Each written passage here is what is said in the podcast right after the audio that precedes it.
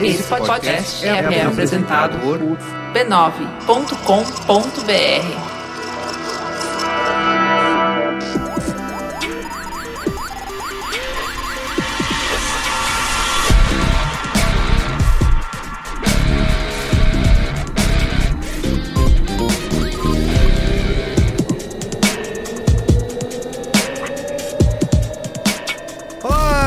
Olá, eu sou o Carlos Merigo, esse é o Braincast número 277. Estou aqui hoje com o Luiz Assuda. E aí, tudo bom? Nossa, hein? Que, que voz. Que voz aveludada, né? Isso.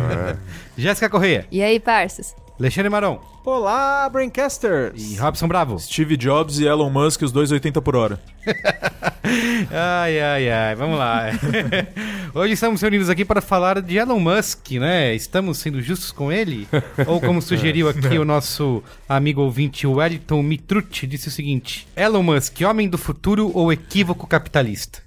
Interrogação. Interrogação. Descubra. É isso que a gente vai decidir hoje aqui. A gente vai decidir? Vai decidir. Ah, por mim, cara? Esse é um tema que rapaz. né, paixões estão exacerbadas, né? É. Se você falar do Elon Musk, é, As pessoas- as as pessoas saem, né? Os, É. os fãs de Elon Musk. Eu Descobri que Neymar também, viu? Neymar também, lógico, Neymar também. Então a gente vai O Elon Musk é o Neymar da, Tecnologia. da, das startups, Tecnologia. da Tá bom. tecnologia. Olha aí. a gente vai Kai Kai? Vamos falar com mais profundidade sobre isso. Mas antes, eu preciso aqui agradecer os nossos assinantes que fazem parte lá da Brancasteria Gourmet, né? E colaboram, inclusive com essa pauta de hoje, eles já estavam sabendo eh, com antecedência, nos ajudaram, mandaram links e tudo mais, colaboraram com a pauta. Veja só vocês. Viu? É, e para você fazer parte da Branquesteria Gourmet, ser um assinante do PicPay, é só você baixar o aplicativo do PicPay para iOS ou Android, procurar pelo Braincast, baixa o aplicativo, clique em pagar, procura pelo Braincast que a gente vai estar lá, ou então acesse a URL picpay.me barra Braincast e assinando o Braincast pelo PicPay, O que que acontece? você pode ganhar até 10 reais de cashback na hora, Olha, ou seja, dinheiro grátis. Dinheiro Tá? grátis. Você assina, mas recebe dinheiro de volta. E o PicPay serve para muitas outras coisas, né? Como pode pagar estacionamento, metrô, boleto, dividir a conta com seus amigos, Olha comprar só. os joguinhos que o senhor Robson Bravo indica lá no Steam. No Steam não, na Xbox Live. Tá vendo? Steam, Usa- não, pode- usa o não. PicPay Steam pra eu não tudo. tenho. Dá pra usar também. Mas você não joga no Steam, não? Você é um jogo. senhor PC. Mas eu comprei um computador pra editar, é profissional, amigo. Ah, sei! Eu não misturo as duas Aham, Tá O bom. LOLzinho que você tava jogando, É, ninguém conta. o né? LOLzinho. O LOLzinho jamais!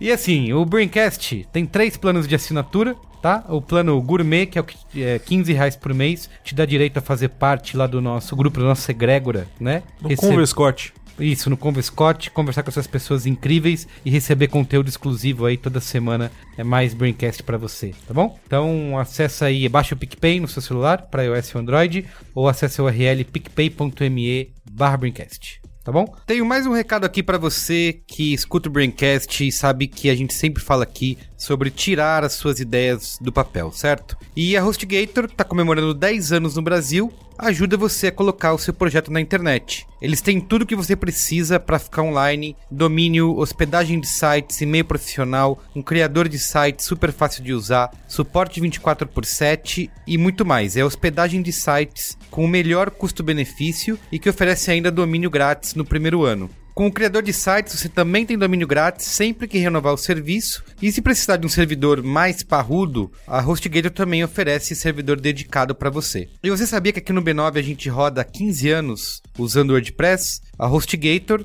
tem também um plano especial para você que quiser usar WordPress, tem uma hospedagem específica preparada para você usar o WordPress, também com domínio grátis sempre que você renovar o serviço. Se você quiser também só o registro de domínio.com ou .com.br, você pode fazer por R$ 26,99 no primeiro ano e também com renovação justa aí toda vez que você precisar, tá bom? Para quem quiser começar a empreender, a HostGator também oferece revenda de hospedagem. E o melhor disso tudo é que tem um desconto exclusivo para você que é ouvinte do Braincast de 50%. É só você acessar hostgator.com.br barra B9 e aproveitar aí esse super desconto só para quem é ouvinte, 50%, tá? Metade do preço. hostgator.com.br barra B9 Vou colocar o link bonitinho aí no post, na descrição desse Braincast, para você clicar e aproveitar, tá bom? Por último, mas não menos importante, divulgar a família B9. tá? Acesse b9.com.br barra podcasts. Tem programas da nossa família para toda a sua família. Tem Mupoca, senhor Luiz Assuda? Vai ter, né? Vai ter mupoca. Diz que vai? Diz que Você vai. Quer dar- adiantar o tema aí pra gente? ou Não. Ah! Segredo. Cheio de Segredo, segredo. Segredos empresariais. Segredos empresariais. O, o tema vai é segredo. O tema é segredo. Vai ter, que, vai ter que ir lá, vai ter que ouvir. Tá bom. E conversa também com o nosso bot aí no Facebook, m.me barra B9 Podcasts. Pra você não perder nenhum quando sair esse mupoca aí, você vai ser avisado, É verdade. tá? Não perder nada. Então é isso, gente. Vamos lá pra pauta? Vamos. Vamos. Partiu. Pauta!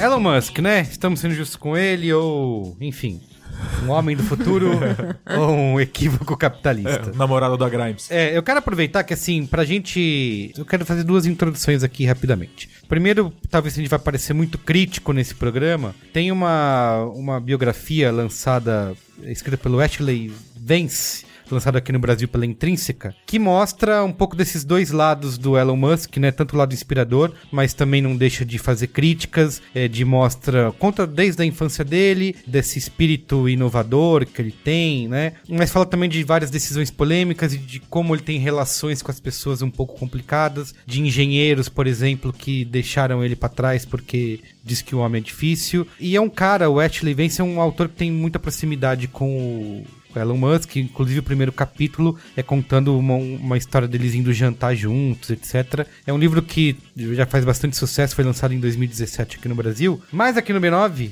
inclusive para você ler os dois lados, né? A gente oferece um cupom para você de desconto lá na Amazon. Ah, garoto. Ah, moleque. Acesse amazon.com.br, procura aí o livro do Elon Musk, você usa o cupom Elon Musk 10, tudo junto. Já tá bem baratinho, mas você tem 10% de desconto ainda em cima desse valor. Porque no B9 sua compra é 10. Ah, Ah, Meu Deus. o esse cupom vale até o final de julho. Ah, se eu falasse essa- esse tipo de coisa aí, eu falar reclamar. Mas é, assim, é Foi bom, telegrafado. Perna foi longa de batom. é bom você ler pra você ter essa o- visão. Talvez a gente vá falar. Ser mais crítico aqui, né? O, o Elon Musk. E por que, que essa pauta surgiu? Porque. Por? Essa semana, né, inclusive hoje, foram resgatados lá os meninos na Tailândia. que Finalmente estavam- resgataram todo mundo. Finalmente. todo mundo Bonito. foi resgatado lá na. Su- a- sucesso, né? Muito legal. Sucesso, é. Infeliz- Dez de infelizmente, né, infelizmente um dos mergulhadores que tava ajudando morreu, mas o- Todas os as meninos crianças e e o o técnico. foram, foram resgatados. Javalis selvagens, né? que- Isso. Inclusive, eles foram homenage- homenageados pelo Pogba hoje na semifinal da Copa. Que demais. Enfim, eles foram salvos. Só que aí, nesse meio caminho aí, o Elon Musk decidiu ajudar. Né, criando um- uma cápsula, um submarino que ia teoricamente tirar as crianças de lá. Então, enquanto as forças lá da Tailândia estavam atuando para salvar as crianças, ele estava na paralela criando essa inovação tecnológica É, aí lembra- ajudar. lembrando, lembrando que quando a história começou a, a, a estourar na semana passada e tal, a discussão era de que poderia se demorar três meses para fazer o resgate dessas pessoas por causa das monções e tal, não sei o quê. Então, a ideia de se bolar um submarino no tempo que foi bolado não era nem um pouco absurda. Né? Uhum. Tipo, É, não, vamos é desenhar claro. um submarino e mandar pra vocês, pra vocês tentarem usar e tal. E foi feito realmente em tempo recorde, né? É.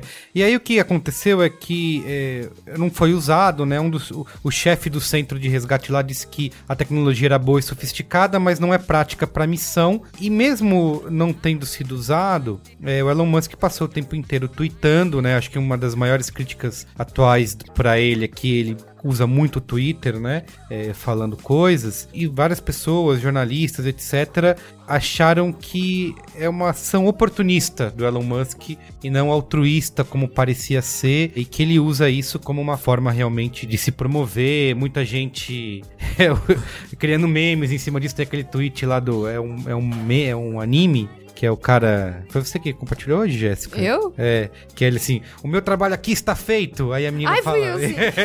não, mas você não fez nada. Ele vira a capa e Sim, vai embora. E vai embora. É, então, assim, ele tem. Muitas pessoas começaram. Isso não vem de hoje, né? É- Isso foi uma ação mais específica, mas essa atuação dele no Twitter, inclusive de fazer promessas que ele não cumpre, ou até de criticar jornalistas que questionam, né? O mero questionamento já suscita uma. Paixões, né? Eu vou fazer outra pergunta. Hum. Seria Elon Musk o Ike Batista do Vale É, do Silício? isso. Uia. Olha só. Pesado, hein? Outros falam, ele é o Tony Stark da vida real, é um outro comentário Ah, muito pronto. comum. Inclusive, quando a gente publicou isso no B9, publicou lá no Facebook, muita gente veio deixar comentários dizendo: é, melhor do que vocês, que não fizeram nada. Faz melhor então. Isso, Quero ver. É. Pronto. É, mais, é fácil ficar falando isso sentado aí do sofá. Ele pelo menos tentou, fez alguma coisa. Então vem muito isso, né? Qualquer tipo de. Os mergulhadores também, eles foram lá e salvaram as crianças também. Sempre tem níveis, há níveis de tudo. Isso. é. e eu acho que uma coisa que a gente pode discutir aqui nesse programa de hoje é tanto a atuação do Elon, nosso amigo Elonzão aí da massa, mas é, é também esse mito, né, que existe desse homem salvador da tecnologia e tal. Filantropo. É, eu falo isso do alto da minha. De tantos anos que eu passei e passo cultuando, por exemplo, Steve Jobs, né? Ah, Steve Jobs, esse cara é genial. A gente já fez até é, um braincast muito antigo falando sobre esse. o mito- Muito é, antigo. muito antigo, falando do mito da genialidade, etc. O pior é isso, é, a gente ia discutir sobre genialidade, sabe? Genialidade da humanidade. Sim. E o programa, metade dele foi discutindo Steve Jobs. pensa. pensa num cara puto. Era o Steve Jobs? Não, eu, Ah, no caso. Mas você estava lá, Luiz Tava lá, tava lá. da sua voz. Então, Eu assim, e aí o Steve Jobs, ele era esse cara, e aí desde que ele morreu em 2011, o Elon Musk foi alçado a essa na posição desse novo cara que vai salvar a humanidade com suas ideias geniais e tecnológicas. Uhul. E aí, fica essa pergunta se ele é esse cara, o homem do futuro, ou se ele realmente está apenas é um cara que tá fazendo, se promovendo. Primeiro que a cada era. Ah, gente. vivemos uma era. Primeiro que a cada, sei lá, a cada geração, né, as pessoas procuram ali uma personagem para ocupar um espaço aí mitológico assim, essa criação, visionário e tal. É, a gente já teve Rod Hughes, a gente já teve esses personagens antes, né? E no caso, assim, teve um momento que foi Rod Hughes, teve um momento que foi nosso amigo lá, o Steve Jobs aí durante um tempo. E nesse momento tem um buraco nessa mitologia e alguém espertamente resolveu ocupar esse espaço. E eu acho que tem uma coisa que a gente precisa discutir também, que é a construção né, que, que é feita para se ocupar esse espaço, né? Isso é calculado, isso é pensado passo a passo para ocupar esse espaço mitológico na cabeça das pessoas, né? É bom lembrar que o Elon Musk, ele nesse momento, né, ele capturou a imaginação de milhões de pessoas porque ele, ele é o CEO da É, ele é SpaceX, CEO, que fabrica que foguete. fabrica foguete e que está vendendo a ideia de levar o homem a Marte. Isso. É. Então, quando você cria isso, isso é muito calculado. Quer dizer, você cria uma narrativa. Esse é o, como é que é o beabá de relações públicas e de como você e de, de storytelling, de todas as coisas que a gente discute direto aqui em comunicação e tal. É o beabá disso tudo, gente. Você cria um objetivo, né, muito claro e, e que as pessoas sonham, né? Quer dizer, dificílimo, porém é, atingível, mas atingível num espaço de tempo relativamente longo para que, pra que É. o sonho demore o suficiente. Então tem toda uma construção aí. E aí você passa a ocupar esse espaço de alguma maneira com pequenos triunfos que você, como é que é que chamam os quick wins, né? Que você vai alcançando ali. Então eu acho que tem ali uma construção muito clara de estar sempre em evidência e de estar ocupando na imaginação das pessoas esse espaço, eh, ocupando esse espaço na imaginação das pessoas. E é calculado. É quase um trope, né? O, o- bilionário que faz ações sociais e salva a pessoa, criancinhas da fome e não sei o quê. Porém, ele é altamente tecnológico e gênio e faz coisas incríveis que vão levar a humanidade pro futuro, sabe? É,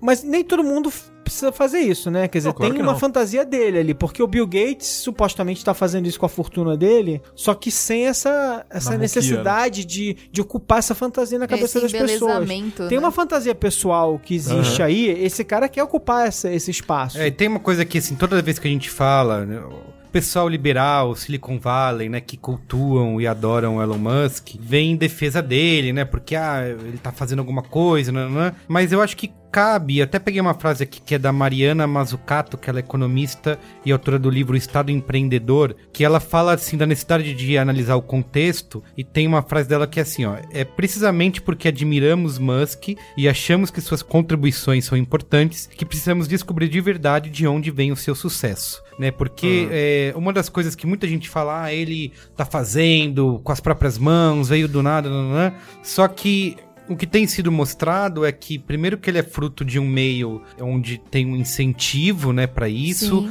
onde tem uma equipe trabalhando junto dele, que ele raramente, raramente não, nunca coloca essa equipe é, em destaque, né, sempre ele. Tem, inclusive, engenheiros que deixaram de trabalhar com ele porque ele, em entrevistas, assume como se ele tivesse criado aquilo tudo e não é verdade. E também a parte que é um incentivo, financiamento do governo, né, Sim. diante do que ele Opa. faz. É porque ele tá pegando uma indústria em que o dinheiro público já é investido nisso. e, eh, Já é, tá destinado É, a já tá isso. destinado há muitos anos, bilhões de dólares são destinados a isso, já tem pessoas especialistas trabalhando há décadas nisso, Tá. e ele tá se, né... Tá, é, mas- não- é, não é muito que não- fácil você chegar com todo mundo estudando, trabalhando pra desenvolver uma tecnologia e como ele é a pessoa com mais dinheiro, falar, não, não, foi eu aqui que, que desenvolvi E isso não aqui. só dinheiro, como ele é tipo, meio que a- a- a- o rosto cara, na né, frente o da rosto. empresa. Tá, né? mas, mas peraí, gente. É, e aí, assim, tipo, eu tô aqui detonando, mas assim, vamos ser justos também com uma coisa, né? Tipo, tem 300 pessoas que podem fazer isso, né? Tipo, tem uma escolha deliberada também dessa pessoa, de novo, de ocupar esse espaço. Quer dizer, todo mundo pode fazer, mas só ele, tá, só ele resolveu pular É, e nessa botar seara. dinheiro do... Assim, E- da- Mentira, só ele e uma, uma outra pessoa. Na verdade, tem mais dois outros grandes players enfiados nisso, né? Um se chama Jeff Bezos, Sim. Uhum. que é o dono da Amazon, e outro é o dono da Virgin. Que tá, a Virgin tá tentando. Mas, mas a, a Virgin tem uma outra postura que é uma postura mais espertalhona ali de se aproveitar dessas ondas e ficar meio que vendendo sonhos. Não, vendendo sonhos excêntricos e tal. Mas assim, efetivamente, eles, a, a SpaceX, inclusive a empresa do Bezos, que me escapa o nome agora, em vários momentos ela, ela ultrapassou a SpaceX em certos objetivos que ela conseguiu completar. Então, por é, exemplo, Blue Origin. isso. Eles, O eles, pous- eles, eles pousaram primeiro, por exemplo, com o foguete, que é o primeiro objetivo era conseguir pousar com o foguete. Então a Blue Origin ela fez isso antes da SpaceX. Depois eles começaram e aí tem uma corrida entre essas empresas. O Bezos chama menos atenção para esses feitos, né? Até porque o Bezos não é, ele não se vende como o gênio que está projetando os foguetes, que é um- uma coisa que o Elon Musk faz. É, eu Exato. acho. Quando eu olho pra essa história, assim, o Elon Musk me lembra, tá? Me lembra, né? Ele me parece aquele menino que quando era criança desenhava o foguete e aí ele falava assim: aqui vai entrar um motor de não sei o que. Ele não sabe direito como é que aquele motor funciona. Mas ele tinha uma visão, uma grande visão, e aí ele, tinha a esperteza e tal pra juntar o dinheiro, e aí ele juntou os engenheiros, e os engenheiros realizaram aquela visão da maneira técnica. Então, assim, acho que isso não tira, de certa forma, o mérito do visionário de falar assim: a gente tem que ir nessa direção fazer isso. Ele juntou os engenheiros, ele tem mérito. É, o problema desses caras. Pra mim, é eles quererem pegar o mérito inteiro pra eles, É. assim, tipo, entendeu? Assim, que o Steve Jobs tinha o mérito de conduzir a visão da Apple, eu não tenho a menor dúvida disso. As pessoas acharem que o Steve Jobs desenhou o iPhone é que é meio ridículo, entendeu? Tipo, o cara não desenhou o É, e iPhone ele peça depende por de peça. pessoas que têm uma competência É que ele não tem, né? É. Assim, eu acho que é, a gente eu falei do Steve Jobs, acho que é a mesma coisa que quando se reescrever a história da Apple daqui a um tempo, vai se dar mais luz a outros profissionais que trabalharam tantos anos, né, do que o mito. É, Mas também vão notar que a decadência da Apple começou depois que o Steve Jobs morreu. Mas tudo bem, mas a gente. Isso é, isso é- isso é uma história pra outra. É, eu acho que, eu acho que não dá pra tirar o mérito da, da empresa, por exemplo, seja da SpaceX, seja da Tesla. Sabe, pô, a Tesla, cara,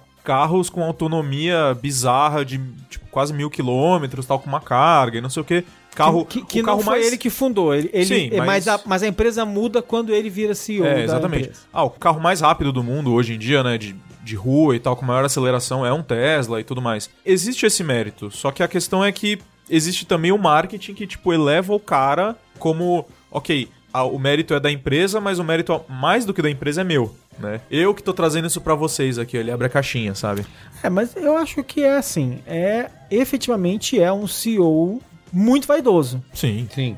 Extra vaidoso. Ele não usa moletom, cara. A gente volta na, na história do Bill Gates, né? O Bill Gates era um. Foi um cara que construiu a Microsoft, ficou multibilionário. A gente também tem milhões de. A a história da Microsoft ela é marcada por várias espertezas, como sempre, né?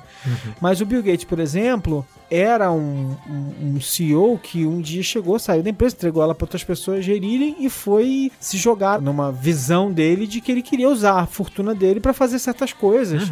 E assim, ele não tem essa mesma. É, claro que ele é vaidoso de alguma maneira, né? Mas ele não tem essa mesma coisa de eu sou o cara por trás de cada item que foi feito aqui. Então, e eu acho que é legal fazer essas comparações por isso, sabe? Tipo, o Elon Musk claramente quer os louros da. os louros de cada triunfo pra ele. Então, tem aí esse componente. Mas eu volto num, num passo aqui, tipo, eu sempre gosto de contar a história de que assim, tipo, essas figuras públicas muito visíveis, elas são construídas passo a passo, né? Em algum momento eles contratam relações públicas, os publicists deles e tal, e existe um cálculo desenhado aí para explorar oportunidades no mercado, né? Sim. Um caso bem interessante, né? Tipo, quem acompanha cinema, e vocês estão gravando cinemático quase toda semana, né? É, a gente tem aí um, um dos últimos superastros é o Tom Cruise, né? Sim.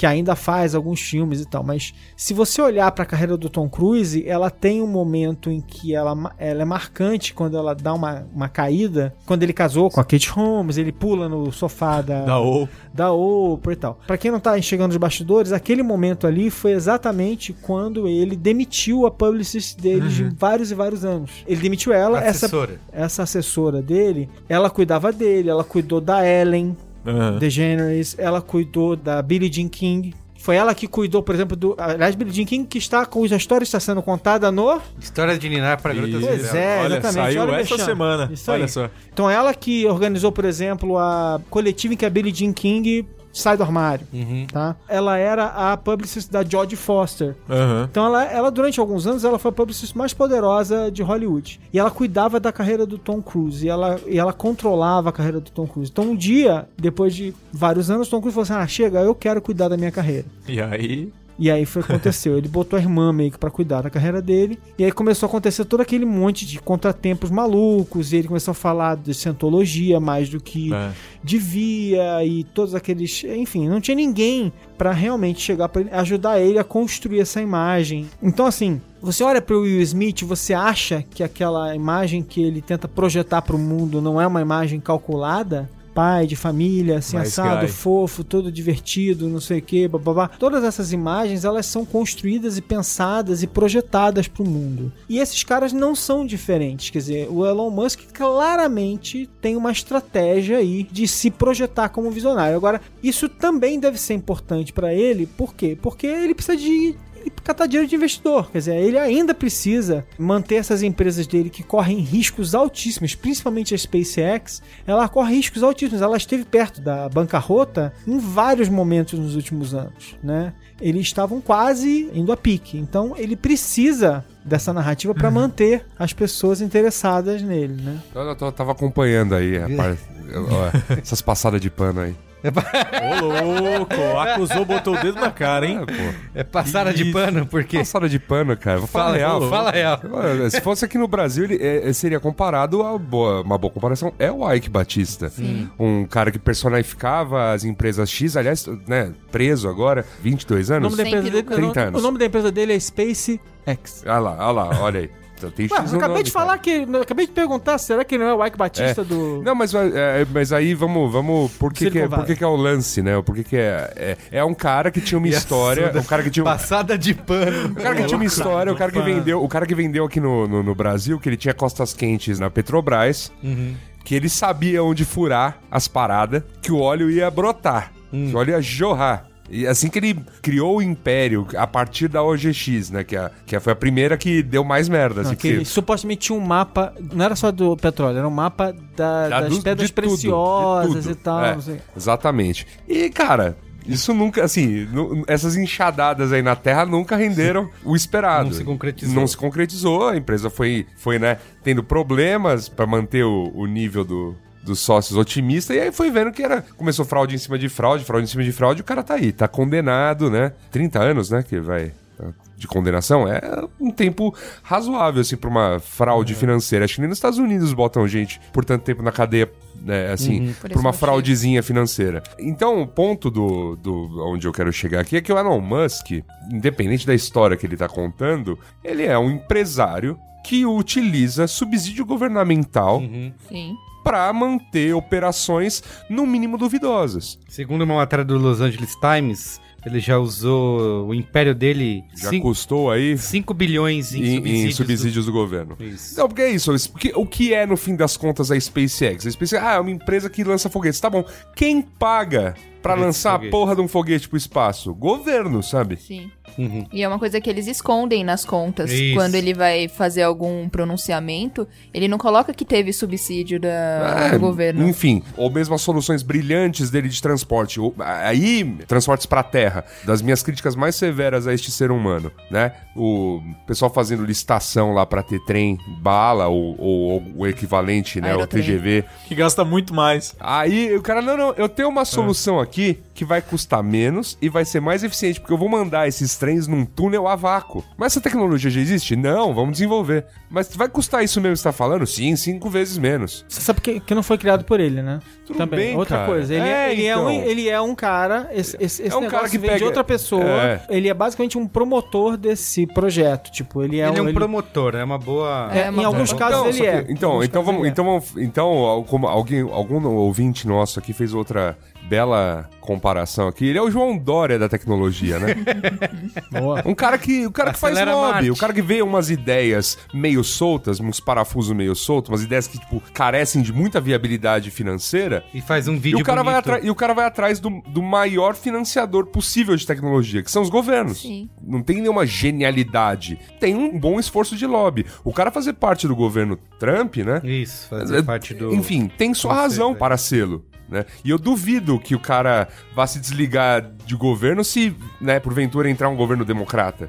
Porque, cara, pessoal que, pessoal que lida com isso transita em todas, cara. Eu tenho um tweet aqui que é muito bom, que é o cara, é o Elon Musk anunciando lá a Boring Company, né, que ele tá fazendo o sistema de túneis lá. Falou que ah, o Boring Company é um sistema com mil pequenas estações, com um espaço para estacionar bem perto do seu destino, ou que se é, integra com, com as outras grandes estações de metrô da sua cidade. Aí um cara retweetou e falou assim, Elon, isso chama ponto de ônibus.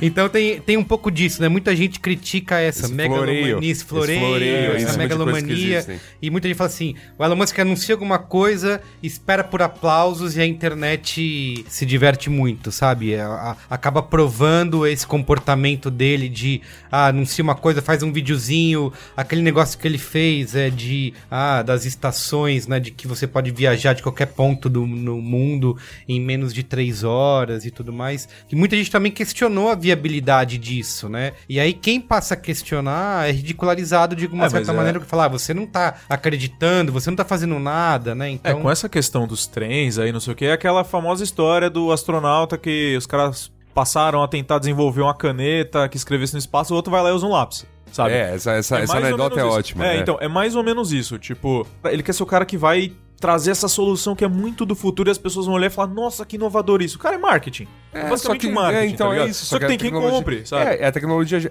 assim, quando ele pega uma tecnologia que já existe, que já é, já entrega, já Sim. funciona, sabe, testada no mundo, aquela coisa toda, como seria o caso de um trem rápido, é que é, é o, a história era o trem rápido pra ligar Los Angeles à Bay Area. Beleza, é um, um bom, uma boa solução de transporte, né? Ter mais, ter mais uma solução que não apenas o, o voo, né? Leva aí uma horinha, mas, né, todo aquele trampo de avião. E, e aí vem essa, essa solução maluca aí, solução maluca. Outra solução maluca é esse lance da, da Boring Company, dos túneis e tudo mais, que é cavar túneis embaixo das cidades. Maluf já fez isso.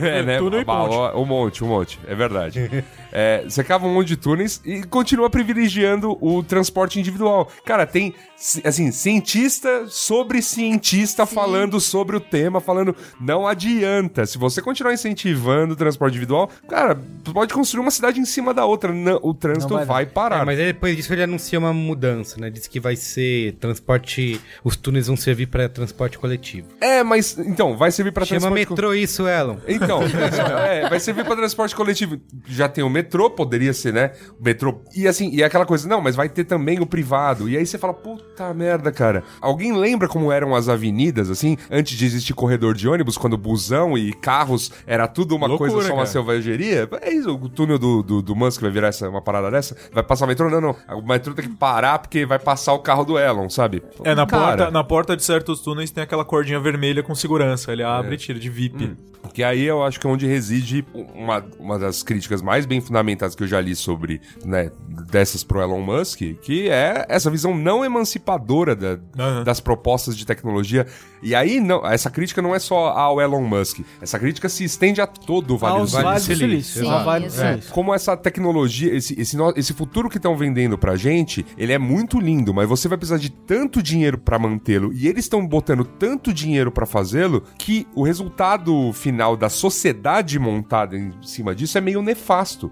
Você tá deixando cada vez mais, tipo, esse escalar tecnológico tá deixando a gente cada vez mais fora disso e aí os, e os índices de desigualdade estão escalando, né? Então chegaram a patamares aí do início do século XX né, no, no caso dos Estados Unidos e, e dos países envolvidos. Aqui a gente voltou a regredir por outros motivos, né? Mas enfim, depois de alguns anos de escalada na direção contrária, da direção da igualdade. E você tem é, essas empresas cada vez mais donas do seu próprio cercado. Os melhores textos que eu tô lendo a respeito disso estão chamando isso de, cara, feudalismo com um marketing melhorado, entendeu? Sim.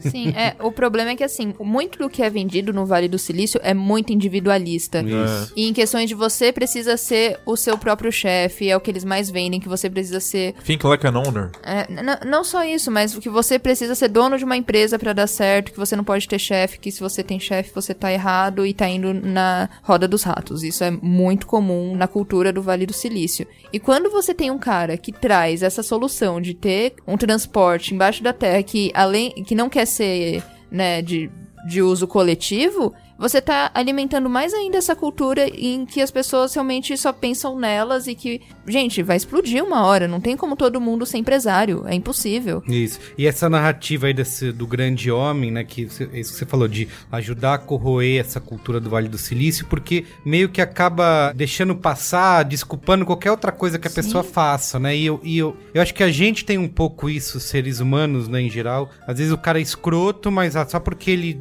Pai tem essas grandes ideias, é, é inovador. Eu, eu lembro muito da discussão que existia, Alexandre e Maron, quando assistia House, sabe? Que, que era isso, é um cara que é brilhante e tal, tem grandes ideias inovadoras, mas é um escroto e as pessoas acabam tolerando coisas que essa pessoa Sim. faz. E ele, o Elon Musk também tem histórias dele sendo é, babaca com os funcionários dele, demitindo funcionários à toa e tal, ou de gente que não aguenta trabalhar com ele por causa dessa postura. E isso que a Suda falou de, ah, de, ah, de passa o pano, porque ele é um cara que teoricamente tá tendo boas ideias. É, né? porque não, tá trazendo novo, né? Isso, Porque, isso. é, Mas, mas eu É. não tô entendendo, a gente tá aqui detonando ele desde o início, não sei quem tá passando pano, não entendi. não entendi. Doeu, hein? Não, claro que tá, ué, eu não entendi. A gente foi co- contemporizando aqui. Não, antes de começar, vamos aqui falar. Ele é um cara assim, É. assim, assado. Eu acho assim, tudo bem. Construção de imagem, todo mundo faz. Não é uma. A não- gente faz de nós É, mesmos. nós fazemos É claro. de nós mesmos. O Neymar faz a dele. E eu, eu dei muita Eu amo. risada quando eu li hoje que ele, em 2011, o, o pai dele, o staff dele, falaram que em 2015, sei lá, ele ia ser o maior ídolo do Brasil desde Ayrton Senna. Tô aqui dando gostosas risadas sobre isso. Mas enfim. É... e Mas Elon- eu acho que as pessoas não, não Musk- enxergam isso direito. Eu acho que as pessoas caem na história de que o Elon Musk é um gênio, um engenheiro que desenha os Ah, foguetes. mas tudo bem, mas é- as pessoas caem na história. Mas as pessoas caem na bizarro história. isso. As pessoas caem na sempre. história do, do e-mail do você sim, você vai ficar enojado até hoje. As pessoas caem na história do, do, do príncipe da Nigéria, as Não, não, pessoas mas- caem é, na gente, história. mas peraí, peraí, e as pessoas, não, não, principalmente, já caíram antes na história de outras pessoas que passaram Mas são por níveis isso. diferentes. Tipo assim, quem cai na história do. Não, não vamos também subestimar. Assim, são construções completamente diferentes, tá? Tipo assim, a, a- a construção de um. Eu sei que vocês, não, vocês estão fazendo uma hipérbole, mas assim, a construção de um spam é uma coisa. essa construção é muito mais. Sofisticada. Sofisticada. Isso, obrigado, Merigo. Essa construção é muito Tá mais valendo a sua- sofisticada. É claro que ela é É sofisticada. muito A gente sofisticada tem- e eu acho que as pessoas. É. Eu acho que as pessoas estão, não por acaso, bastou o Merigo dizer que ia falar, não sei o que lá, ou falar, ou criticar o Elon Musk durante.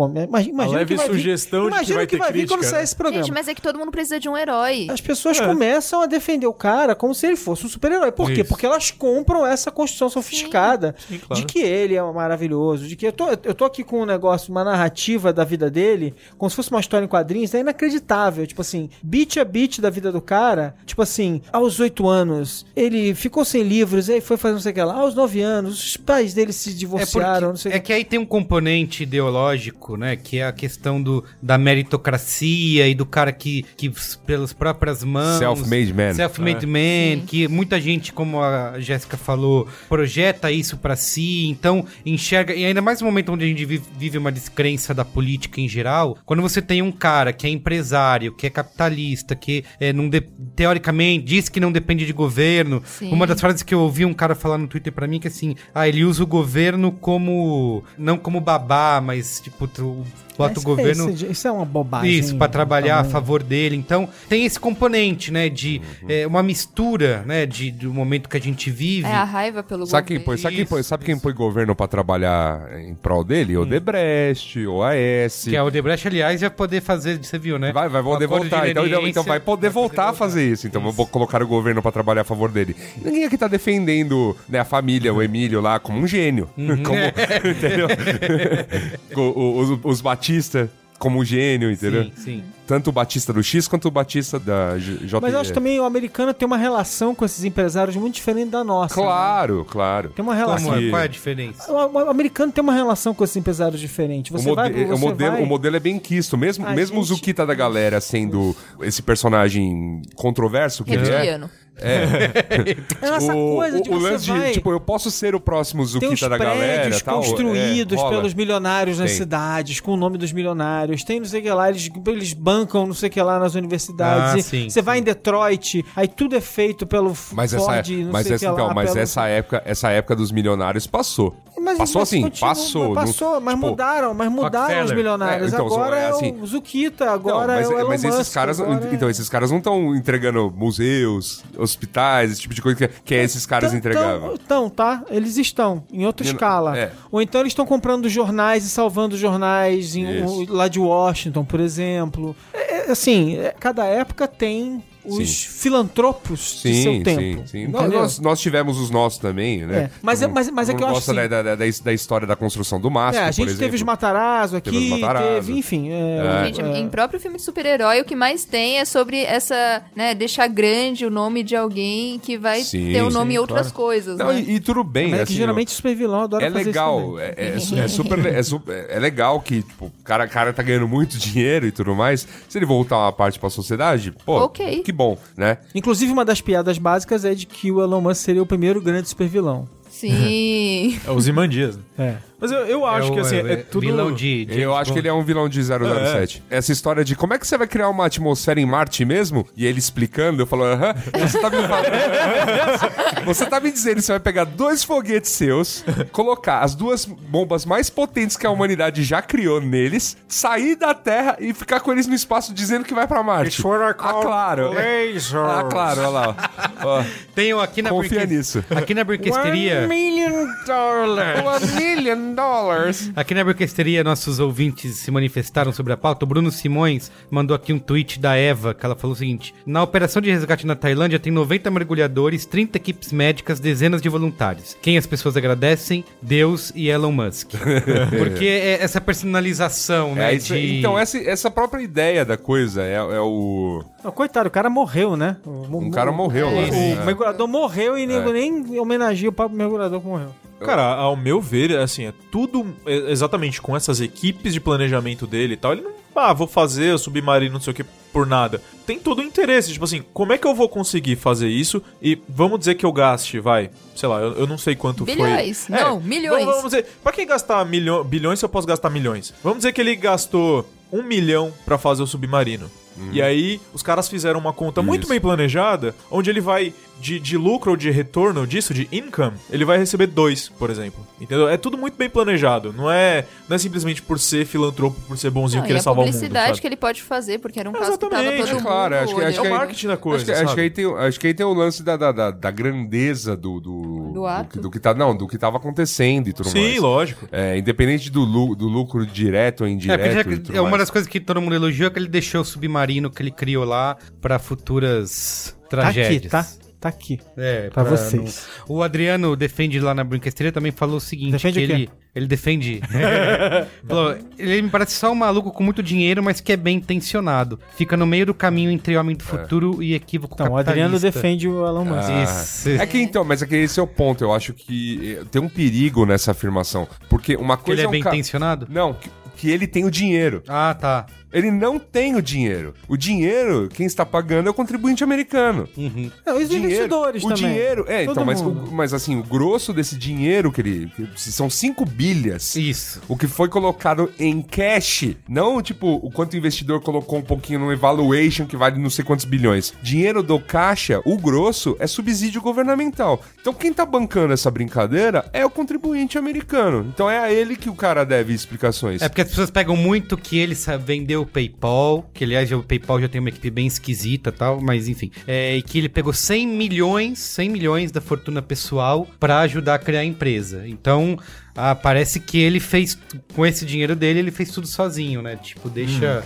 obscurece esse outro lado É, da que- grana aí. Que é isso, é, é assim, se ele realmente fosse esse cara, eu sou um cara ricaço, tô aqui, tipo, queimando dinheiro, queimando dinheiro, que, honestamente, a gente pode ler mais a história aqui, mas como você falou da, da Virgin, me parece ser mais o caso do Richard Branson, né, que é, o, Isso. que é um cara que, tipo, ah, eu tinha lá uma gravadora, isso me deu dinheiro por um bom tempo, isso acabou, vou abrir, sei lá, companhia Tudo. aérea, Isso, vou... é.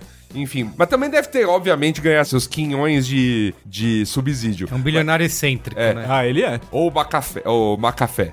Esse é, o É, bilionário John- excêntrico, é, John. Ah, é, não. John McAfee. João Macafé. Esse aí é, o- esse é o bilionário, esse, esse- tá gastando dinheiro fazendo merda. Não, e- é, então, esse bate, esse bate no topo Ah. da escala de excentricidade e de babaquice. Sim, ele tá sim. lá em cima. É. Exato. sem noção. Agora, agora o Elon Musk, ele, ele é esse cara que é, ele faz negócios, ele, ele é ele é bom nisso. Pô, ele é muito bom nisso. Mas isso não torna ninguém um gênio, né? Não, Isso é. torna, isso torna o cara um bom negociador que circula muito bem nesses meios governamentais, dos quais talvez o Vale do Silício sempre tenha preferido manter distância. O Google, o Facebook, Isso. Twitter e tudo mais, nunca, nunca gostaram muito de, de como é, interferência governamental. O Elon Musk é, é- é o Vale do Silício falando, cara, eu quero subsídio, sabe? É, motivo pelo qual eu fiz a comparação com o Tom Cruise e com a, com a Pat Kinsey lá, que era a publicist dele, é porque eu queria fazer uma, uma, uma comparação especial depois, que era o seguinte, que é assim, vocês devem estar vendo há alguns anos, vocês que gostam disso, eu não aguento mais ver making off de filme do Tom Cruise em que todo mundo fica falando do quanto ele Isso, faz todos é os- É. todas as cenas de ação Isso. dele.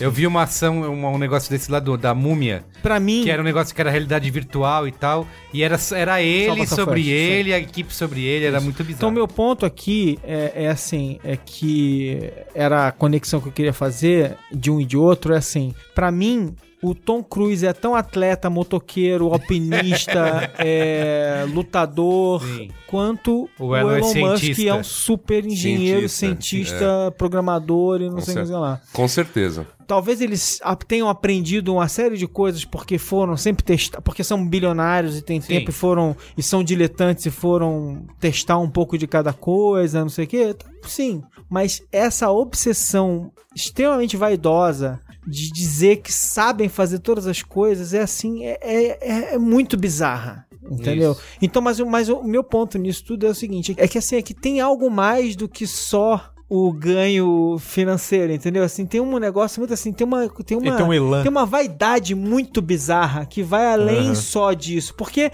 outras pessoas ganham dinheiro sem precisar fazer esse tipo Isso, de Claro. esse tipo de atuação vaidosa de olha como eu sou foda, olha como eu sou, não sei o que, olha Ele tem feito isso bastante no, no Twitter. Quem segue. E, e até tinha um artigo que acho que era da Ward e tal, que era dizendo assim: alguém precisa fazer o Elon Musk parar de prometer Tweetar. coisas no Twitter e não cumprir, né? Tipo, que ele tá o tempo todo e aí mostra aí os detalhes da fábrica. Isso tá sempre. Tô aqui na minha, no meu laboratório de grandes ideias. Tô aqui fazendo um monte de coisa que nunca. Cara, cara. É, exato. É, se eu um não me pouco isso. engano, o canal do, do YouTube da SpaceX tem um- um- uma série de videozinhos lá que eles fazem, tipo, updates diários do que tá rolando dentro, do, Ca- dentro das o cara fábricas, é o high sabe? stakes do Vale do Silício.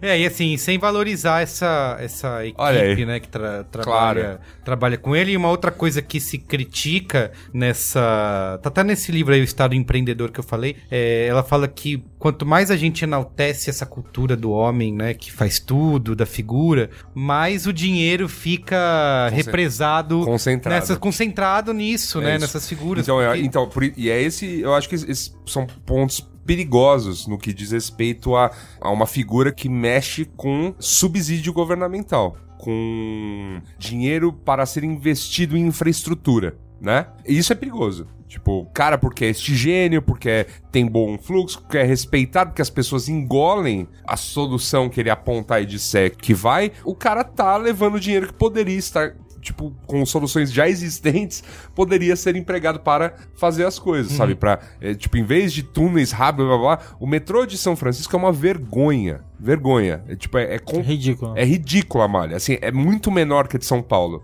Pô. Aí o cara vem com essas ideias muito loucas de fazer isso em Los Angeles, de fazer isso ligando em São Francisco e tudo mais. Cara, tipo, o governo simplesmente poderia falar: não, não, eu vou construir metrô mesmo, porque tá faltando. É mas, pouco. Mas, mas, mas aí, aí é um pouco da minha ignorância nesse caso. É. Mas acho que tem a ver com o risco de terremoto lá, né? Eles têm um pouco de. Cara, tudo bem. eles Pode... um pouco de- deve tem- ter, porque tem, tem- metrô, é. mas é um metrô extremamente esquele, esqueleto de metrô e eles complementam com aqueles VLT. É, É, e eles, e ele, né, e o grosso lá, por exemplo, o Bart que vai pro, pro East Bay lá, é todo de superfície, né? Agora, como é que é em Tóquio? Como é que é em Tóquio que tem risco de. de- É, que tem risco de terremoto? Cara, é, então, é, acho que esse é o ponto, né? Como é que. Então. Tóquio, Santiago que tem terremoto, cara, tem o metrô do tamanho do de São Paulo. Isso aí. Só que é uma cidade muito menor que São Paulo. Isso aí. Então, assim, não sei, cara. Eu, eu fico meio. Sabe, essas coisas me deixam meio. Sério mesmo? Tipo, você vai passar esse caô, vai pegar dinheiro que poderia poderia estar indo, sabe, sendo investido em trem, metrô, coisas que são para todos, que vão estar lá, enfim. Serviço uma vez construído, por mais caro que ele seja, pô, ele passa a atender as pessoas. Mas É legal. essa galera com dinheiro não quer que atenda as pessoas. É exato. Então, novamente, só que o que eu acho triste nessa discussão toda é, enquanto opinião pública, pessoas normais, classe média, Sim. que se fode no busão, tipo, olhar pra tudo isso e falar: nossa, é isso mesmo. Vamos todos ter Teslas, morar no, no subúrbio. Vamos pra como, se como se esses conceitos existissem aqui no Brasil, cara. Não, é nem, nem é que não existe Como isso. se tivesse o básico aqui pra. É. Eu quero ler um comentário aqui do nosso ouvinte Lucas Schuch, na Brinquesteria. Ele falou o seguinte: ó, num desses livros sobre futuro, tem uma frase que me ajuda a pensar no Elon Musk. Não dá pra construir o futuro baseado nem em um otimismo cego, nem em um medo paralisante. A gente vê iniciativas bacanas dele, ideias que, de fato, dizem respeito ao que vários outros estudiosos predizem por futuro. Mas tem uma crítica a ele que eu concordo. Daria pra resolver uma porrada de problemas no setor de transportes hoje com o dinheiro que ele tá investindo em um túnel subterrâneo que pode nem ser a oitava maravilha do mundo que ele tá prometendo. Então, pra mim, Elon Musk vive num otimismo cego. Acho que tem a ver com um hype excessivo em cima dele. Você deve acabar criando esse complexo de Deus e óbvio os bilhões que ele tem. Aí, botando na balança pra não cair em extremismos, ele poderia mesmo resolver esses problemas hoje, mas pessoas na linha do Elon Musk tentam pensar soluções que vão ser viáveis mesmo daqui a uns 40 anos, para tentar quebrar esse ciclo de que parece que a gente tá sempre atrasado aos problemas que surgem. Você sabe o que é mais maluco da história? E de novo tem, um, tem Mupoca falando sobre isso largamente. O mais maluco dessa história é assim: tem um lado muito legal que você não pode negar, que é assim, é muito legal que a Tesla tenha quebrado o modelo do carro baseado em combustível fóssil. Esse é, é muito legal. Mas enquanto isso tava, ele demorou tanto pra acontecer, os caras fizeram, os caras demoraram tanto pra resolver esse problema. Quando ele vai resolver o problema, ele já é anacrônico. A gente está discutindo andar de ou de transportes públicos melhores ou de individuais super pequenininhos e modais e pequenininhos e que você dobra e que é um A, tal- é a um- rodinha chinesa. Sabe? Tipo, a gente tá aí. discutindo outra coisa e aí o cara tá, o cara tá tentando vender carro elétrico é, de dezenas de, milho- de milhares de dólares, super luxuoso. A gente tá discutindo carros inteligentes que a gente não precisa nem mais ser dono do carro, porque a gente não precisa mais dirigir o carro. E o cara tá vendendo, sei lá. Então, assim, é, é legal, mas ao mesmo tempo, assim, é muito doido, porque o mundo tá andando tão rápido, as coisas estão tão andando. Por isso que essa discussão de que todos esses caras eles vendem um futuro. O Google tá vendendo um futuro pra gente. O Facebook tá vendendo um futuro pra gente. E não necessariamente esses futuros se conectam exatamente. Eles, em vários casos, eles pelo menos se excluem em partes, né? Eles não se conectam perfeitamente. Então o Google vende um futuro, a Apple vende outro, a Tesla vende outro. ah, todas essas empresas estão vendendo futuros pra gente. E é muito louco porque são vendas, são ideias que elas estão vendendo. É, elas estão oferecendo alguma coisa. Então, quer dizer, quando Amazon, Microsoft e Google, principalmente, vendem inteligência artificial como a próxima maravilha, né, como algo que vai resolver todos os nossos problemas, mas tentam ignorar o dano que isso pode causar em termos de perdas de emprego e tudo mais, eh, o dano na economia que isso vai causar, tem uma venda sendo feita de forma até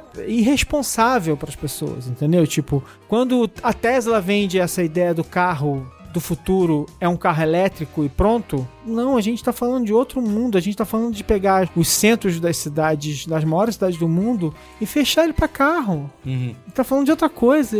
O mundo que a gente tá pensando. Um dos é argumentos outro. dos que defendem é, é dizer que ah, ele usa essa grana aí pra criar o Tesla e tal, mas ao mesmo tempo ele tá revolucionando a, a energia renovável, né? Ao fazer as baterias, que inclusive uma outra atitude filantrópica dele, né, de ajuda num dos momentos de crise aí, que foi enchente, eu não lembro aonde que foi que ficaram sem energia, e ele mandou baterias também pro lugar e tal. não sei se foi Porto Rico, é, acho que foi isso. Então ele mandou as baterias, criou essas baterias pras casas. Então existe isso, né, de se ah, ele tá gastando, fazendo essas paradas aí que custam milhares de dólares por indivíduo, mas ao mesmo tempo tá revolucionando a indústria que Mas vai a ser gente- benéfica pra todos. Essa parte é muito louca. É. Alguém tem ideia de qual é a vida útil de uma bateria dessas? Não. Poucos anos. Uma vez que você tá. Você, uma é vez é? que você comprou um Dura- durar na sua na- É. durar na sua mão, ela vai durar poucos anos. E quantos anos ela vai durar depois é, no Não, não, e não, e planeta, não, e não só isso, é, é, assim, a solução pra você ter um carro elétrico, não sobrecarregar e bababá. Então, assim, tem muita coisa que tá sendo só feita. E na verdade, o que a gente apela aqui é o quanto soluções mirabolantes às vezes cagam pro uso geral, pro, sabe? Pro, pra sociedade. Então, e é uma ânsia, assim, no Vale do Silício. Criar-se um problema e aí você vai lá, ah, tem uma solução aqui brilhante. Não, mas você criou. Você não, um, você não resolveu o problema, dois, você criou outro, né? Mas você deu uma ajeitada. Então, é. Não, é e um outra coisa pouco maluca, complicado. porque, por exemplo, eu acho muito legal você poder. A ideia de ter uma bateria nas casas das pessoas pode resolver uma série de problemas. Só que a gente já tá discutindo, por exemplo, e, e a gente tava, eu tava até vendo uma coisa interessante que é assim, é como o governo Trump tá lutando contra bateria solar, que atrapalha os planos deles e tal. A gente tá discutindo outra coisa, a gente tá discutindo, por exemplo, as casas como geradoras de energia em que elas podem trocar essa energia, entendeu? Elas, elas podem trocar essa energia com o sistema. É, é muito mais complexo do que você só guardar energia na sua casa, ter uma bateria e o futuro ele não é, ele é multifatorial, ele é muito Sim. mais complexo do que isso. Só que só que ele é construído pela gente. E literalmente, nas sociedades, nas sociedades capitalistas que a gente vive, em que as pessoas, de novo, literalmente, votam com as suas carteiras, elas ajudam a construir esses futuros quando elas acreditam nessas vendas que as pessoas fazem, entendeu? Então, assim, tipo, a gente votou nas cidades que a gente vive agora décadas atrás, quando a gente comprou a, a venda que foi feita, que, né, que as montadoras fizeram para os governos. Gran- Grandes avenidas, Isso, largas. as montadoras fizeram É, para os governos, os governos, aham, e aí foi toda uma construção feita muito espertamente, né, enfim. Mas é, isso foi uma venda feita décadas e décadas atrás, que os governos compraram e a gente, de alguma maneira, engoliu e achou incrível. Tanto é que hoje em dia, quando for botar ciclovia na cidade, É uma o pau comeu, a verdade. choradeira. É como se fosse um absurdo na face da terra. Mas a gente fez essa compra um dia. E a gente tá hoje. A, a gente, nesse momento, tá comprando o nosso futuro. Tá comprando, tá? Votando no nosso futuro de alguma maneira. A gente tá fazendo escolhas que vão definir o nosso futuro. Então a gente cair nesses golpes mais ou menos sofisticados de pessoas como Elon Musk é extremamente perigoso. Entendeu? Então esse, esse que é o É. meu é o meu alerta para as pessoas. E, e, assim, a gente às vezes fica aqui nessa, nessa coisa de abre um trilhão de teorias da conspiração, como ele ser vilão do 007, por exemplo, mas não se, mas não se Ou que ele atenta... cometeu o crime perfeito ao É, mandar o ah, carro é, pro espaço. Aquela é boa. aquela é boa. Mas a gente não se atenta a- a- ao nível conspiratório mais básico. Ele manter a atenção das pessoas em eu vou entregar, eu vou entregar e jamais entregar, o quanto não atende vários setores da indústria atual, que podem ser grandes investidores do cara. Ah, vou- olha, vou ficar aqui prometendo que eu vou revolucionar o transporte público de Los Angeles pra São Francisco, mas não, não entrego nunca. Isso. Beleza, E cara. tem gente botando dinheiro, né? Eu vi que a- eles iam ia vir pro Brasil, né? Fazer testes e tudo mais, cavar túnel. Sim. Então tá sempre essa. As cidades Tão também fazendo. dando. Sempre, sempre tentando fazer alguma coisa. Eu, eu, eu fico preocupado mesmo, porque uma hora, assim, uma hora, ou ele entrega ou ele não entrega. Não tem. O cara, o cara não É, consegue o- viver de promessas pra o Te- sempre. ah, o Tesla é esse- o Ike questão, Batista, né? o Ike Batista tá aí pra comprovar. Mesmo a Tesla, que ah, o Tesla isso, a Tesla aquilo, mas a Tesla não vende assim carros a rodo, né? Tesla é uma, é uma enquanto montadora, é Não, uma coisa- pior, ela até, ela até vendeu na pré-venda. Mas não entrega. Ela não consegue entregar. É. entregar. É ainda pior. Atender a demanda. É ainda mais bizarro. Então, É. Pra gente finalizar, eu queria que a gente. O caso da Tailândia aí. Não dá pra ver no cara uma boa intenção de resolver um problema. Desculpa, aí, desculpa, a gente vai ficar aqui falando assim, sem. Eu não, eu não Especulando. conheço. É, É, espe- isso- pra aí- mim isso aí- é especulação. É, aí fica, aí fica na, na questão da especulação, mas supondo que ele tenha sido muito bem intencionado, chegado pros responsáveis técnicos pelo resgate, falaram, está aqui a minha ideia. E quem manja do negócio, olhar e falar, tá bom, cara, obrigado, viu? Mas a gente prefere mandar 40 mergulhadores pra lá mesmo, porque não dá Isso pra não- usar isso. Beleza. Sim. Mas, ó, tá tudo bem, fica aí, obrigado. Mas fica Valeu, o eu né? tentei, é porque é- Ah, isso sei é, lá, o, é o- Aí, aí ele vender isso como. Aí, assim, honestamente, pra mim não é o problema. Esse não é o. O, o problema.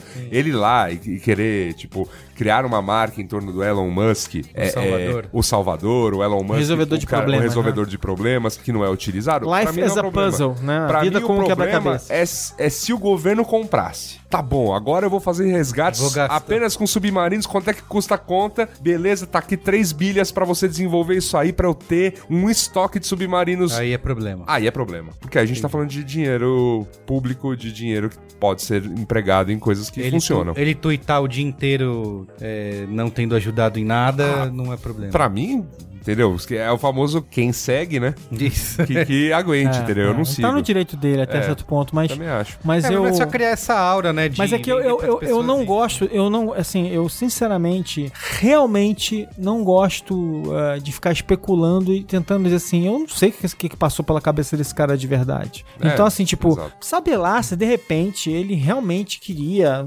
não sei. Mas eu, pra que ficar tweetando até quando o negócio Não, não mas precisa tudo- mas- E aí, usado? assim, Mas tudo bem, hoje, Ah, hoje em né, dia cara? é, é, é parte... E também a área tem assim, não é do- 880, né? O cara pode ter decidido, ah, vamos É. fazer uma coisa que vai ajudar, Sim, mas. Não foi 100% É. maligno. Isso, isso, novamente. Isso, Novamente. é. Parte do discurso do século XXI é twittar, é, é ma- mandar é, é fotogra- fazer selfie, enfim. Eu, eu acho que isso é o menor dos problemas, assim, tipo, eu não sei qual é a motivação dele, assim. Eu, ao mesmo tempo, você tá na arena pública. Prepare, você vai ser questionado, lógico. as pessoas vão te zoar, as pessoas vão te sacanear, É, eu acho as que pessoas é vão fazer aquela- perguntas. também Aquilo que eu falei no começo, assim, é. Tem o direito de questionar e querer Sim. saber da onde vem, pra onde vai, como que ele tá. Da onde vem o sucesso dele, entendeu? Assim, eu acho que é, faz parte, né? Tanto. Você falou que é passada de pano, Luiz Assuda.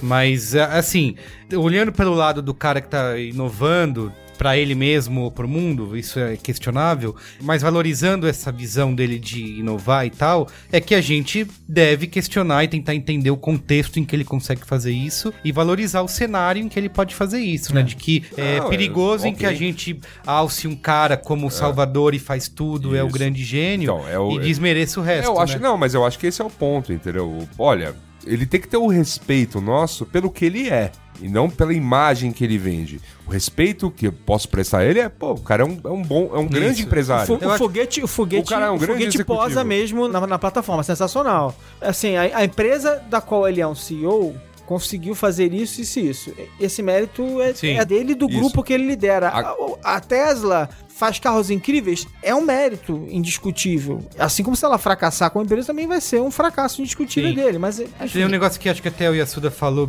quando a gente ficava. Quando ficava, não, quando eu ainda fico puxando o saco do iPhone, que mudou o mundo em 2007. É. Mas que assim, tem as outras coisas que. Ah, mudou o mundo, mas só foi possível porque tinha investimento em rede celular, 3G, GPS, que são coisas que. É a tecnologia invisível. Isso, Você isso. não entende como é que a luz vem parar na sua É. casa quando você aperta o interruptor. botão, é. E as pessoas estão começando a ter isso com várias infraestruturas que pra nós mais velhos Não, é- não existia. não existiam, pra, tipo, pra tipo a vocês internet. mais velhos, eu não. Ah, você, então, o jovem marrom já nasceu, nasceu com a internet. Eternamente Enfim. jovem. Então, as- essas coisas, tipo, tem, tem toda uma, uma mega infraestrutura por trás, que inclusive, no caso americano, contou com falência das empresas que montaram a infraestrutura. Sim. No nosso caso brasileiro, contou com Privatização a privatização bem na hora que o governo tinha montado a infraestrutura. E os caras pegaram tudo pronto e não precisaram botar, um, na época, muito dinheiro pra fazer a coisa andar. Então, assim, eu acho que as coisas têm que ser olhadas como elas são, entendeu?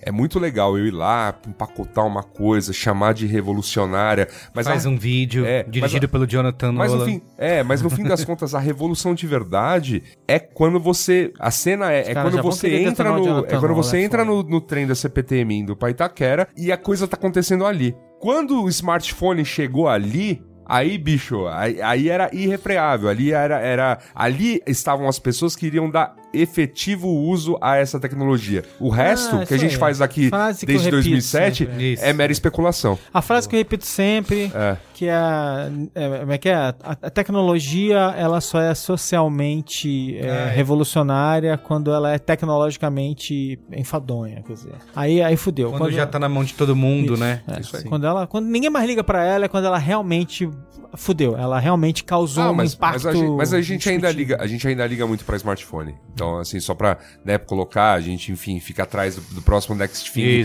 pra usar com o smartphone, né? A gente tentou ampliar a tela, agora a gente tentou miniaturizar e botar no pulso, e ainda não foi a mesma coisa que este aparelho que de fato é muito revolucionário, que a Apple ajuda, mas não, não é a única a, a ajudar nessa revolução aí. Muito bem, eu quero só finalizar dizendo que eu vi um quadrinho hoje que era assim, era um cara visto com um elmo na frente do computador e uma contagem assim no- na parede que era quantidade de bilionários que eu já defendi hoje na internet. Aí tinha um monte de risquinho. Quantidade de bilionários que já ligaram pra isso, tipo zero ainda. Muito bem, é isso? Qual é a boa? Qual é a boa? Qual é a boa? Qual é a boa?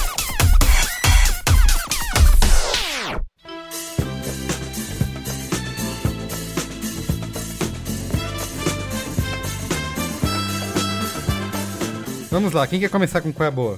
Eu começo hoje. Vai lá. Cara, é o seguinte, eu sou um fã apaixonado de um canal do YouTube que é o Nerdwriter. Coisa né? linda. E aí, no outro dia, o último episódio dele era sobre um programa chamado Nathan For You, que é um programa de humor. E é engraçado porque eu nunca tinha visto esse programa, mas eu já tinha tido contato com alguns dos golpes, alguns dos golpes de publicidade feitos por esse programa. Um deles era a história do Starbucks e tal. Então, qual é a história desse. Eu não vou falar do Nerdwriter, eu vou falar do Nathan For You, porque eu descobri esse programa, fui baixar Fui lá no iTunes, baixei, comecei a ver alucinadamente e apaixonei completamente. Nathan For You é o seguinte, ele é um cara que foi pra faculdade de, de business, né? E passou com, como ele diz, really good grades, com ótima, com boas notas. Quando você vai ver as notas dele é B, C, C, A, B.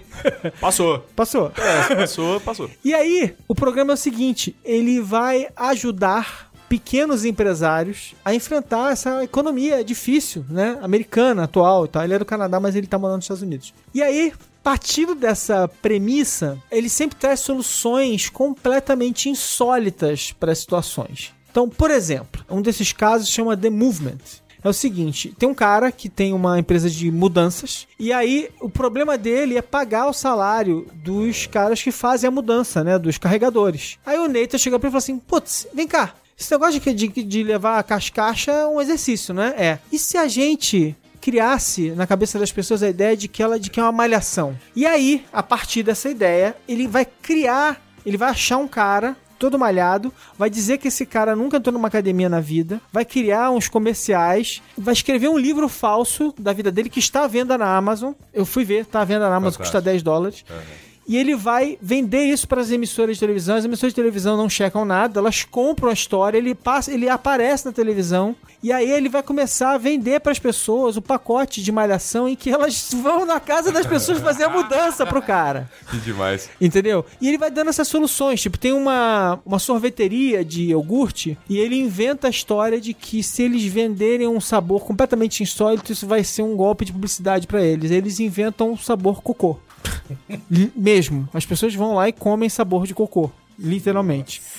Ele vai sempre tendo essas ideias malucas. Só que a grande sacada é que ele tem uma obsessão. É um reality show, na verdade. As pessoas são verdadeiras, os negócios são verdadeiros. Todas as situações são ele interagindo com pessoas que não sabem direito o que está acontecendo. E tem um episódio, vou parar por aqui só para contar dos casos. Tem um episódio em que ele descobre que vários, vários negócios lá nos Estados Unidos estavam perdendo grana porque a, a legislação foi chegando e, e as- e os fumantes não podem mais fumar dentro das- dos bares. E aí ele, ele tem um. Lá em Los Angeles tem uma, um buraco na lei que é o seguinte: se for uma performance. A pessoa pode fumar dentro do lugar. Ah, pronto. Então o que, que ele faz? Ele coloca três cadeirinhas no canto do bar Com uma luz. e com uma luz dizendo que aquilo ali é a plateia. E aí ele diz que todo mundo que tá no bar é uma performance. E aí ele avisa os fumantes. Então os fumantes vão pra lá, ficam ali fumando, e aí as pessoas podem entrar e assistir essa performance dos fumantes. Que ótimo. Como se fosse uma peça. O programa é absolutamente brilhante, assim. E ele, e ele tem uma obsessão por sempre construir tudo e nunca quebrar uma lei. Então, por exemplo,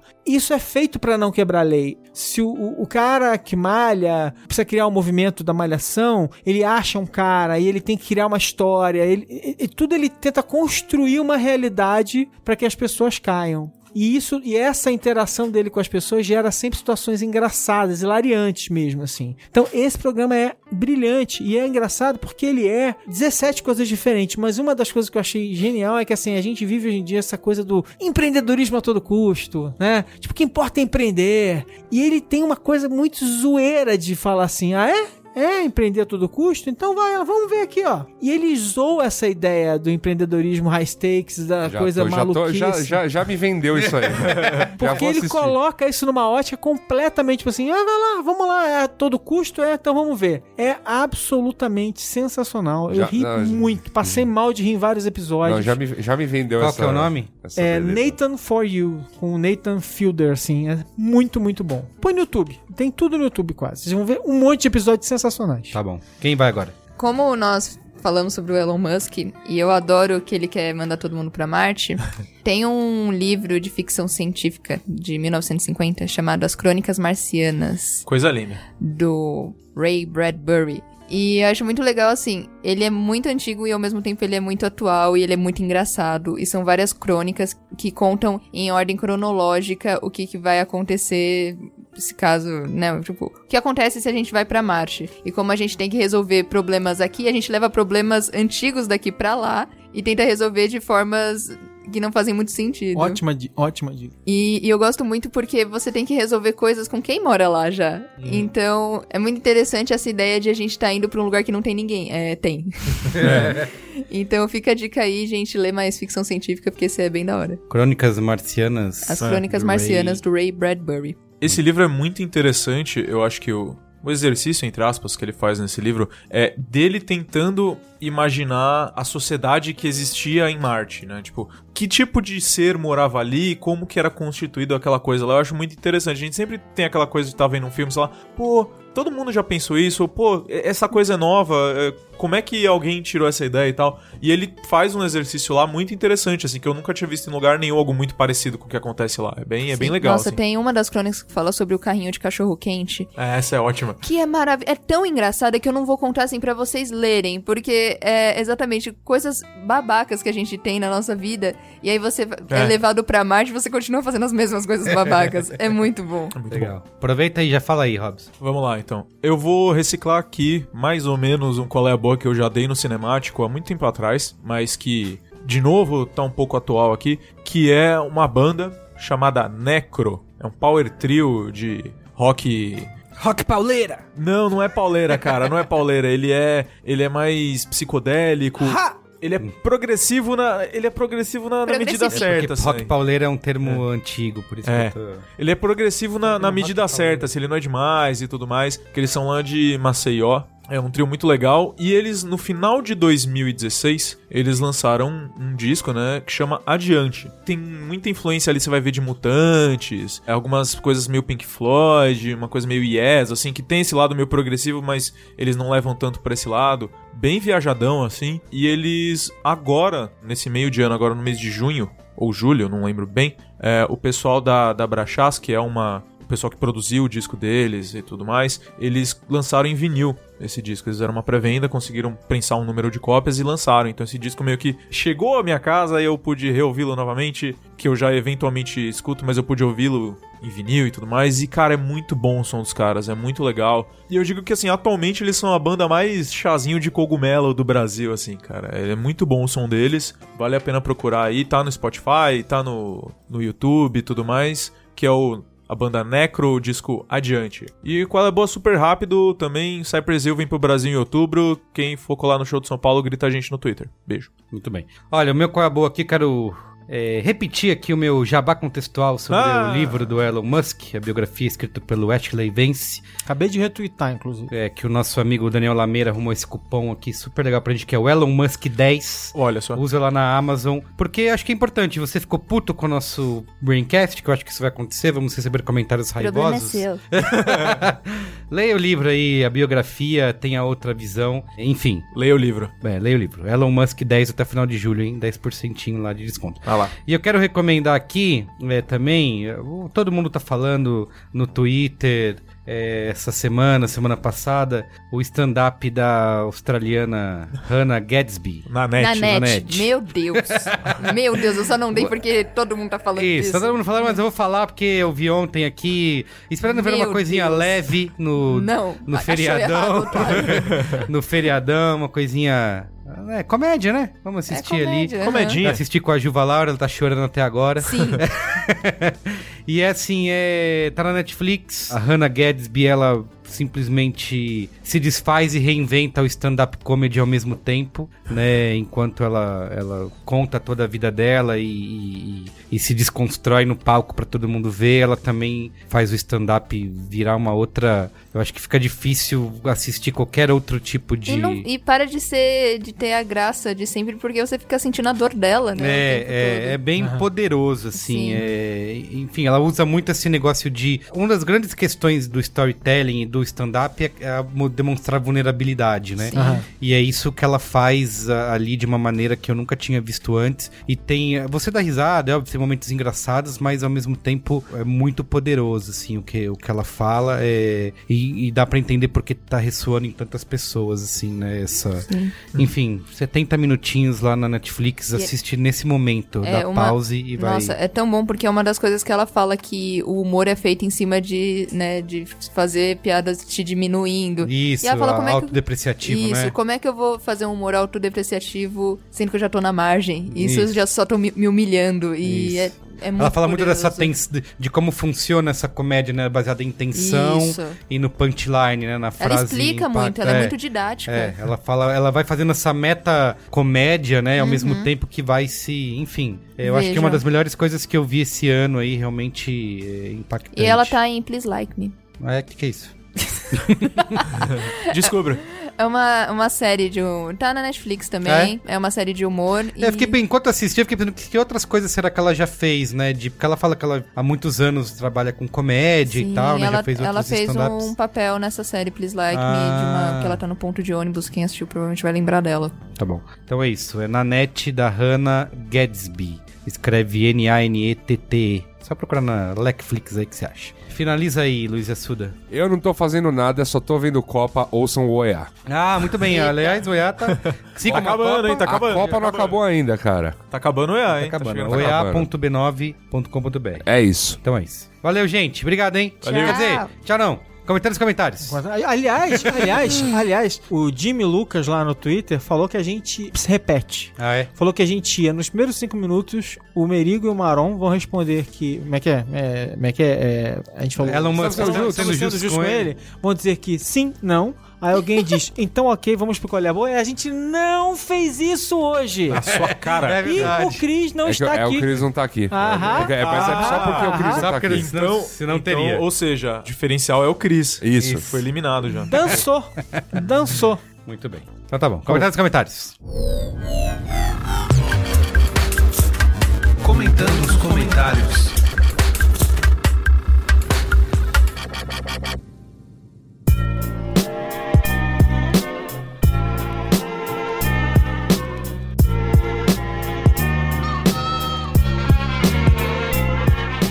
Comentários, comentários. Nosso último Braincast aqui, o número 276. Falamos sobre a má influência dos influenciadores. E esse podcast deu o que falar, hein? Da Que mesma bom, maneira né? que a gente falou aqui.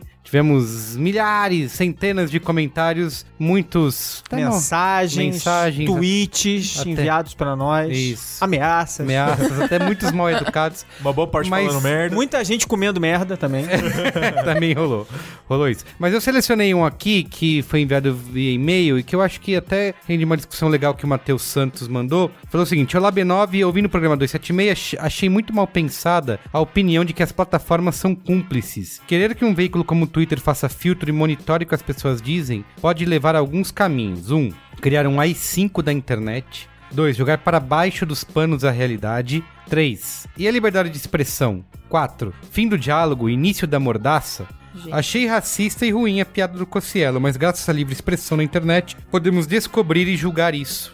E aí? A gente até falou isso, né? O, o Oga perguntou sobre a culpa do Twitter nisso de não ter tirado o comentário do ar e tal. E o Matheus achando que a plataforma não é cúmplice Então. e que graças a isso as pessoas podem falar bosta e a gente descobrir quem são. É, eu, eu acho assim, eu sou o primeiro aqui a defender liberdade de expressão, como vocês me conhecem, já apanhei muito por causa disso, né? Eu acho que as pessoas, a primeira coisa que elas deviam pensar é empatia como regra básica é a seguinte: imagina se fosse alguém falando isso a seu respeito. Uhum. O que que você queria que acontecesse? Acho que essa é a primeira coisa que você devia fazer. Começa por aí e a partir daí a gente desenvolve o raciocínio. Porque eu acho que é, é, é óbvio que as plataformas elas têm que desenvolver algum tipo de sistema. E, e eu acho assim, eu acho que elas têm atuado muito menos do que deviam.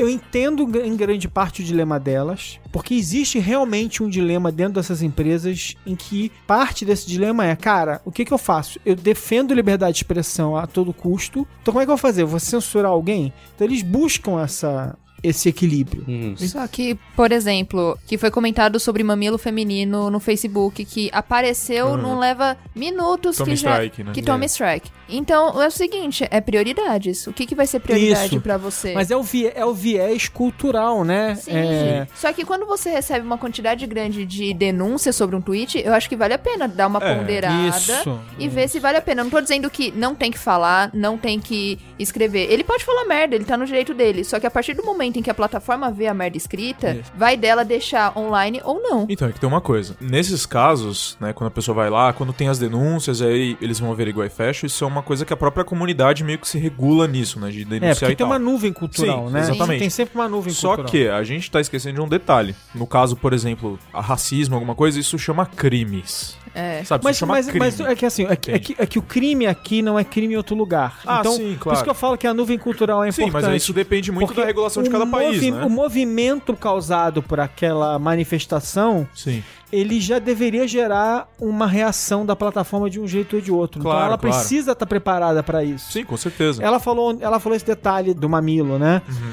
Eu sempre lembro que há vários anos os, há vários desses canais que transmitem para canais pagos, né, TNT, Sim. eles transmitiam um sinal só para América Latina inteira. Uhum.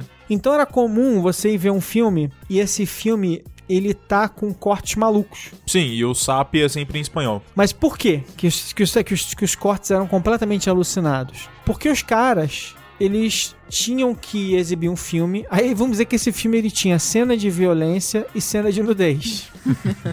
então o cara tinha que cortar a cena de nudez, porque no Peru não pode Sim. cena de peitinho de fora. E aí ele tinha que cortar a cena de sangue, porque no Chile, sei lá, tô inventando agora, tá? Porque no Chile não pode ter mais do que três gotas de sangue por não sei o que lá. Então o filme, ele virava uma versão, uma versão fílmica do Fahrenheit 451, e que não pode ter. Daqui a pouco o filme, o filme tinha perdia 16 minutos. Ou quando não fazia isso, eles davam aquelas aproximadas esquisitaça no Exatamente. meio de um, de um pedaço Eles faziam da cena. isso. É, eu Então, lembro eh, disso. tem- tinha, tinha, tinha, um, tinha um filme que era aquele do porta-aviões do, do Steven Seagal, Aham. que a menina sai do bolo. Sim. E ela tá de peito de fora. Na hora que ela sai do bolo e tá de peito de fora, corta pra ela pra não mostrar o peito Aham. da menina. Mas em seguida, ele enfia um pedaço, uma estaca no peito de um cara e a cena não é contada. Ué, É, né? e esse é o ponto, entendeu? Ok. sim.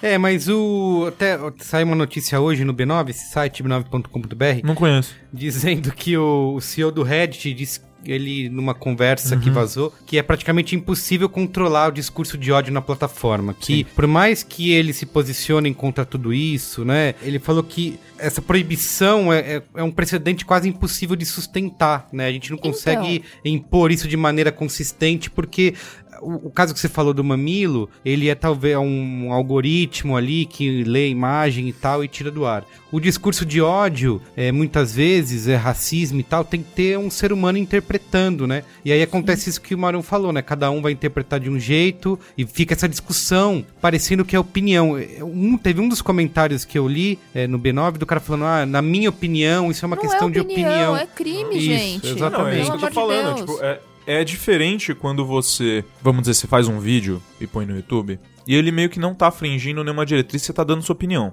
tá? Uma coisa completamente diferente é quando você tá fazendo, por exemplo, um vídeo no YouTube, e a mensagem do vídeo é claramente, vamos dizer, é claramente transfóbica ou homofóbica. E homofobia Sim. é crime. Logo, se você está fazendo um crime, eu acho que a, a- está compactuando com o crime, a, a plataforma tem o direito sim de cortar o É, seu mas, por conteúdo. exemplo, eu fico pensando, o Twitter, por exemplo, tem um escritório aqui no Brasil, Sim. certo? Essas pessoas estão tão conectadas quanto a gente vê na nossa timeline, eles veem como a gente. Uhum. Então, não vale a pena, até nesses canais maiores, e assim, não precisa tirar todos, não tô falando que eles vão conseguir erradicar o racismo no Twitter, não é isso. Mas canais grandes, tomar uma atenção maior. É. É, com Sabe? conta verificada, né? Isso, exatamente. É. O cara com 17 milhões de seguidores. Imagina, né, tipo, tá 5 verificado. mil, sei lá quantos curtidas num negócio racista e um monte de denúncia. É um negócio pra você prestar atenção. É, eu acho que isso a parte de- disso daí que esse levantamento que o Matheus falou, é, acho que até no Mamilos que o Marão gravou aqui sobre liberdade de expressão, não era?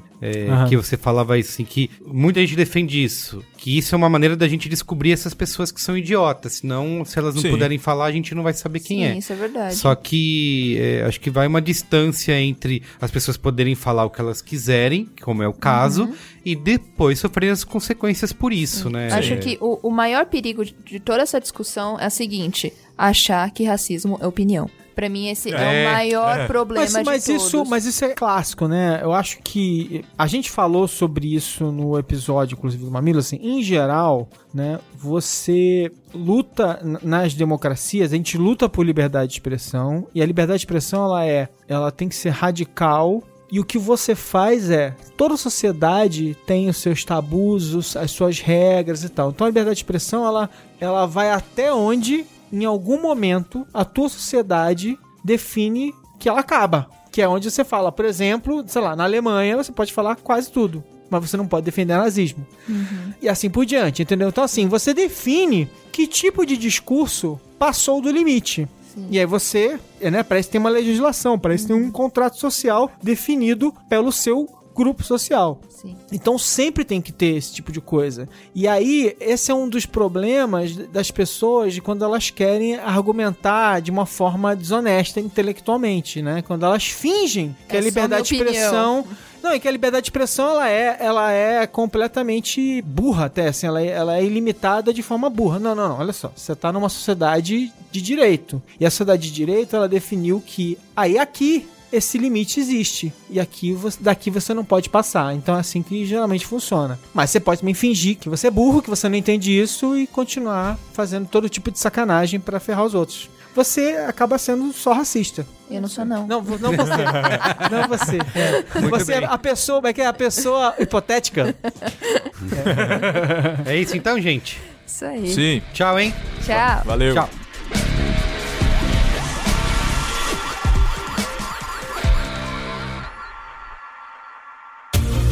Este podcast foi editado por Caio Corraine.